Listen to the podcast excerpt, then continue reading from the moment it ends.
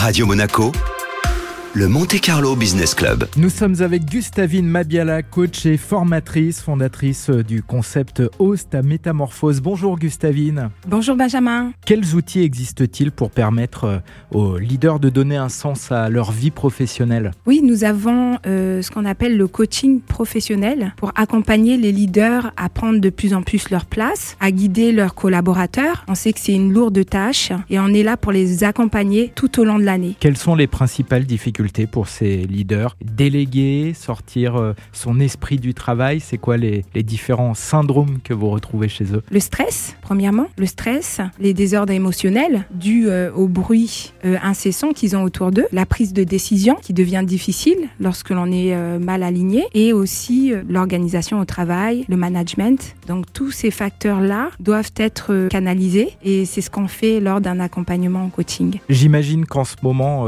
le doute avec la période euh, économique et sanitaire hein, difficile que, que l'on vit, euh, le doute est très présent. Là aussi, on, on arrive à trouver des mécanismes pour lever ces doutes. Oui, j'aimerais vraiment parler aux leaders et aux entrepreneurs, leur dire aujourd'hui de ne pas baisser les bras, comprendre que votre leadership ne va jamais cesser, il est illimité et je vous invite à aller puiser vos ressources à l'intérieur de vous-même. Et ma question de base, alors comment font ces leaders pour euh, retrouver du sens quand finalement leur quotidien euh, aujourd'hui c'est un peu de régler des problèmes En prenant du recul, dans un premier temps, Benjamin, la prise de recul nécessaire à se dire qu'ils sont en mission et lorsque l'on est en mission, on porte euh, l'habit de la mission. Et donc ça crée déjà une barrière entre ce qu'ils vont vivre tout au long de la journée, les épreuves et les défis qu'ils vont devoir euh, dépasser, se mettre vraiment dans la peau euh, d'un missionnaire. Ça c'est très important. Deuxièmement, avoir vraiment cette intelligence émotionnelle de se dire que l'autre aussi en face de soi a sa personnalité, a ses différences et on va faire le nécessaire pour ne pas prendre les choses à cœur. Avoir aussi le recul au niveau intérieur et inter-intra-personnel dans ses relations. C'est très important. Donc j'imagine que le soir, quand on rentre chez soi, il faut réussir à tout prix le soir et le week-end à décrocher. Oui, on enlève l'habit. Cet habit euh, que l'on a mis euh,